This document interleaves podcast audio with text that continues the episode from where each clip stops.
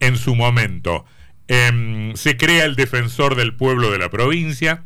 Los directores departamentales de escuelas y de hospitales no podrán ser nombrados sin concurso. Los municipios podrán disponer su propia carta orgánica. El Estado no le pagará más en negro a sus trabajadores. Mirá qué interesante. Artículo 82, inciso D. Em, el Estado promueve la gestión sustentable y la preservación de los montes nativos, de las selvas ribereñas y de las especies autóctonas. Y como todos sabemos, desde 2008 hasta acá no se ha em, talado ningún bosque nativo. El artículo 74 es el que más me gustaba de esa constitución reformada. A ver. Se creará un banco de la provincia para contribuir al desarrollo de sus sectores productivos y con una política crediticia con sentido de justicia social. Sus órganos directivos garantizan la participación democrática de los sectores de la producción, de los sectores sociales y de sus trabajadores. Todos estos enunciados forman parte de la lista que elaboró el periodista, docente y humorista Américo Schwarzman. Y filósofo, no se olvide. Licenciado. Bueno, yo, le voy a preguntar si es filósofo, si él se considera filósofo. tengo mis reparos. ¿Qué es un filósofo? Uh, pero si empezamos así la entrevista, vamos a estar hasta las 10 de la noche. Bueno, fue ¿Eh? convencional constituyente de Entre Ríos. ¿Qué dice licenciado y filósofo, según dice acá Martínez? ¿Qué dice Schwarzman? Hola Antonio, ah, hola a ambos, ¿cómo les va? ¿Cómo están? Muy bien, muy bien, bien, Muy bien. ¿Se considera un filósofo? Vos sabés, Antonio, que ese es un, es un gran tema. Yo hace mucho uso una analogía respecto mm. de esa cuestión que me parece que es muy, muy ilustrativa. Si vos vas a, la, universidad a estudiar eh, letras o, o, artes, sí. vos si te graduás, recibís un título de profesor en letras, profesor en artes, licenciado en letras, licenciado en artes. No recibís un título de artista. Exactamente. Ni de, ni de literato. Yo personalmente siempre pensé, siempre creí que. Y con el periodismo ocurre lo mismo, ¿eh? Mm. Con el periodismo ocurre lo mismo. No hay, no hay facultad que te, que te otorgue título de periodista y si alguna la hay, es trucha. vos podés ser licenciado en periodismo, podés ser profesor de periodismo, podés ser licenciado en comunicación, pero no hay título de periodista. ¿Vos de qué te recibiste? ¿Vos, en qué, dónde estudiaste? Yo soy, yo soy profesor de filosofía, psicología y pedagogía del viejo Instituto de Educación Superior que había en la mm. Escuela Normal de Concepción del Uruguay, que después fue la base de la creación de la Facultad mm. de Humanidades de la UADER. Bueno, claro. Después hice la licenciatura en filosofía en la Universidad Nacional de 3 de Febrero y estoy terminando, en cualquier momento, me tienen que pasar la fecha, ¿no? pero en cualquier momento tengo que ir a defender mm. mi tesis doctoral en filosofía en la Universidad Nacional de General San Martín. Bueno, para mí eso, eso te daría el título de doctor en filosofía, como ya tenés el título de licenciado en filosofía, pero no te convierte, me parece a mí, ni a vos ni a nadie, en un filósofo. Eso es lo que yo creo. Pero escribe una frase, una algo y ya está. Puedo decir que Naroski, puede, ser, puede ser filósofo. Claro. ¿Eh? No, en serio. pero ¿cuál, ¿cuál es la práctica habitual? La práctica habitual hasta hace algunas décadas era que el filósofo o filósofa eh, era un reconocimiento que se le hacía a alguien que en el campo del pensamiento, de la investigación, de la especialización en, temáticas que tienen que ver con lo, con lo humano, eh, había aportado algo relevante. De hecho, podríamos decir, sin temor a equivocarnos, que la abrumadora mayoría de los filósofos y filósofas de la historia humana no tenían título. Claro. Porque de hecho las facultades, las carreras de filosofía son algo muy reciente. Bueno, pero para mí no es lo mismo ser profesor de filosofía, licenciado en filosofía, que ser filósofo. ¿Estoy equivocado o, estás, o estás de acuerdo conmigo? No, no, no, no, yo estoy bastante de acuerdo con vos, Antonio. Lo que pasa es que yo lo relativicé o lo, lo maticé al asunto por dos razones. Primero, porque eh, para, para nuestra gente, para nuestros vecinos y vecinas, para nuestras amistades, eh, si vos estudias filosofía, como si estudias sociología, sos sociólogo. Si estudias filosofía, ¿por qué no vas a ser filósofo? Eh, pero además porque, porque te, ven, te ven de una manera en la que vos siempre estás dándole vueltas a las cosas, complicándolas y analizándolas y dices, bueno, sí, típico de filósofo. Bueno, cuando los demás te reconocen como filósofo, del mismo modo que cuando los demás te reconocen como artista o como escritor, o como poeta, hmm. hay que agradecérselo a nuestra gente, agradecérselo a nuestro prójimo y asumirlo. Hmm, bien. Entonces, cuando te a decir, vos como filósofo, ¿qué opinas de tal cosa? Decir, bueno, yo no, no me voy a hacer una tarjetita que diga Américo filósofo, claro, No, jamás haría eso. Pero bienvenidos para, si los demás sienten que cuando yo hago algún tipo de aporte, eh, estoy resultándoles útiles en hmm. tanto pensador. Entonces, fantástico. De hecho, fíjate, eh, Antonio, eh, que mi tesis doctoral, el, laburo, y Seba, me, olvido que está el Seba ahí también, eh, mi tesis doctoral es justamente para reponer, para restituir en el lugar de filósofo que en su época sus contemporáneos le reconocían, pero como nadie sistematizó su trabajo y como sus obras no se compilaron nunca en una, en una sola eh, digamos, en una sola obra sistematizada, mm. y como se dejó de hablar de él porque es un pensador incómodo, eh, no se habla de Alejo Peiret como filósofo. Claro. Mi labor, mi tesis doctoral apunta justamente a mm. reponerlo, a restituirlo, a reconocerlo como un gran mm. filósofo nuestro, eh, de ribetes de, pensamientos y de perspectivas sumamente originales, sumamente interesantes, sumamente de avanzada, mm. cuando uno las compara con las discusiones contemporáneas. Este, y el tipo no había ni siquiera había terminado una carrera superior. Bueno, te has pasado, te has pasado la vida otro, te has pasado la vida explicando. No, no, no, no, Pero ah, déjame que agregue una más, una más, Antonio, una más, Antonio, porque para mí, para mí, y sé que para mucha gente también, aunque quizás no tenga los elementos para defender esa idea, eh, personas como eh, Atahualpa Yupanqui mm. eh, son filósofos. Claro.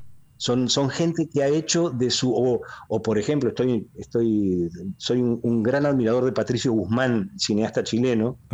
Las obras, las películas de, Patricio Guzmán son ensayos filosóficos, mm. audiovisuales. Hoy vamos a, hoy vamos a cerrar el programa hablando de, porque hoy es un aniversario de la muerte de Edith Piaf y vamos a, a cerrar el programa hablando de, de cuando compartieron escenario Edith Piaf y Atahualpa Yupanqui. No, lo que te decía es que em, lo que te decía es que te has pasado una vida explicando cómo se escribe tu apellido y ahora vas a pasar una vida explicando este por, por qué sos o no sos eh, filósofo. Bueno, el otro día, mira, hace, llevamos como seis minutos de charla y no hemos empezado a hablar del tema que nos convocaba.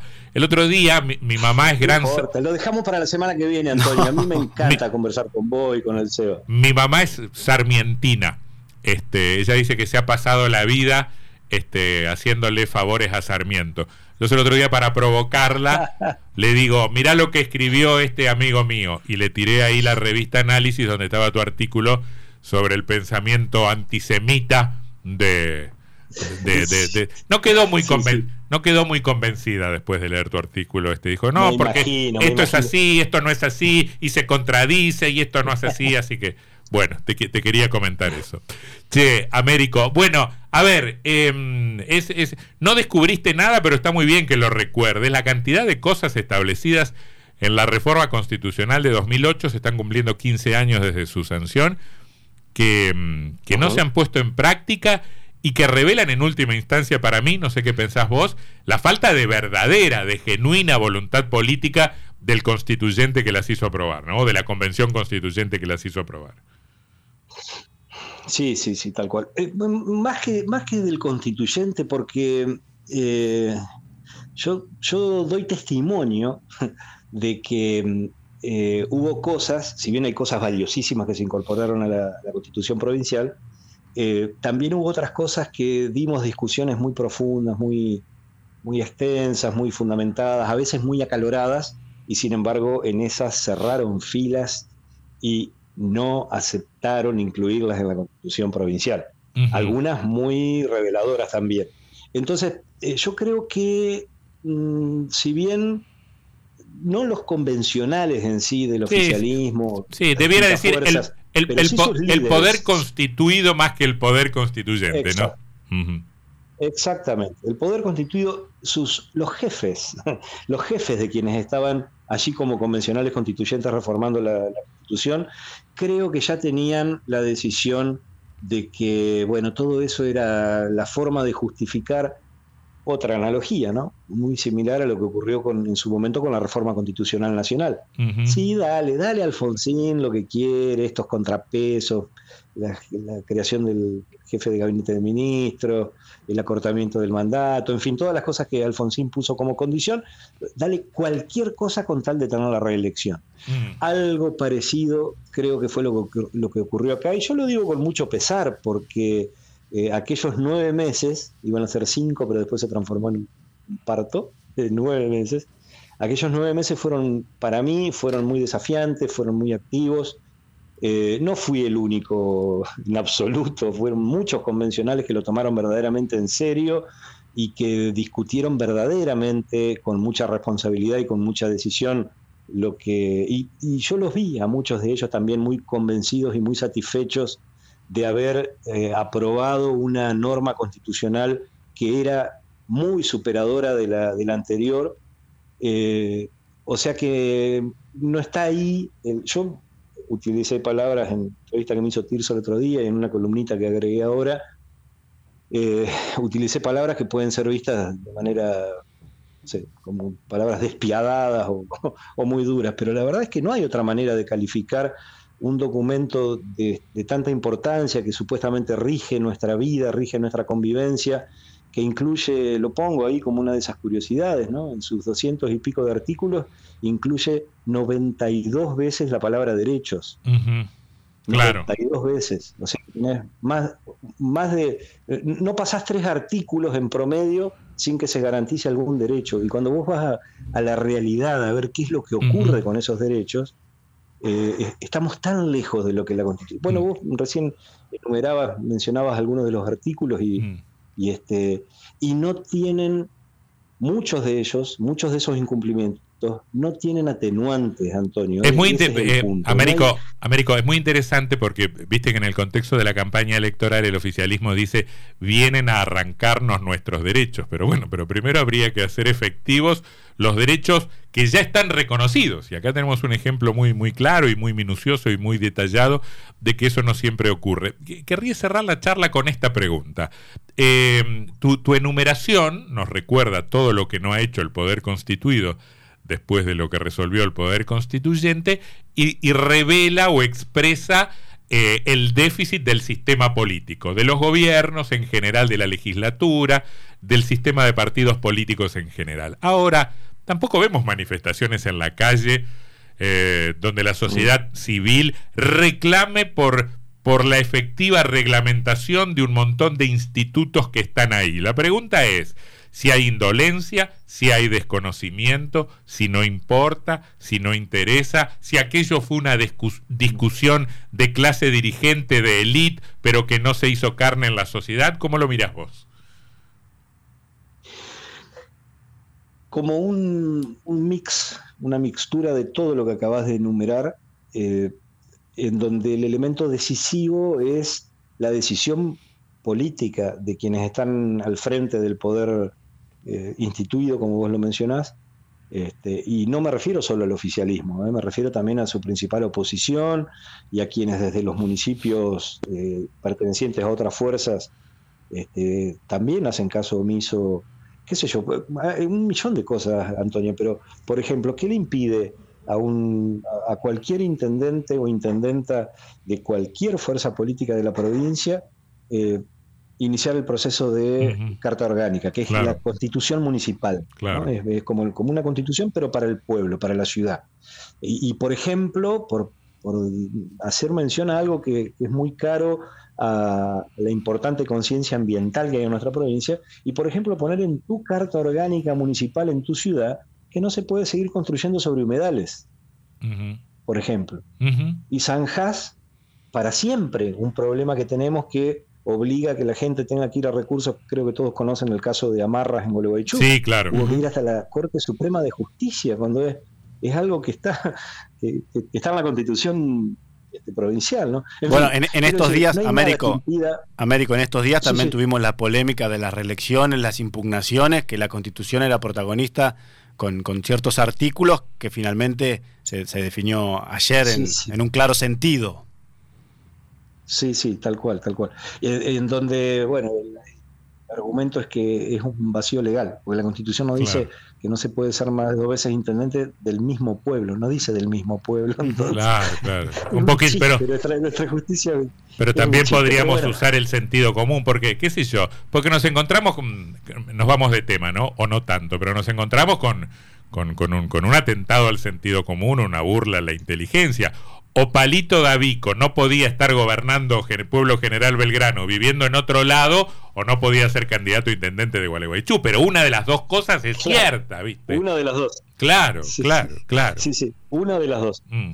Eh, pero bueno, pero es parte de esto que les digo que es una decisión, porque eh, hay, hay una clara decisión del poder político de no tomar en serio lo que dice nuestra constitución provincial hay una clara decisión del, Poder Judicial de, no ocuparse de... El Poder Judicial puede, por la misma constitución provincial, puede reglamentar lo que el Poder Legislativo eh, dejó sin reglamentar y afecta derechos mm. si transcurrió más de un año de la sanción.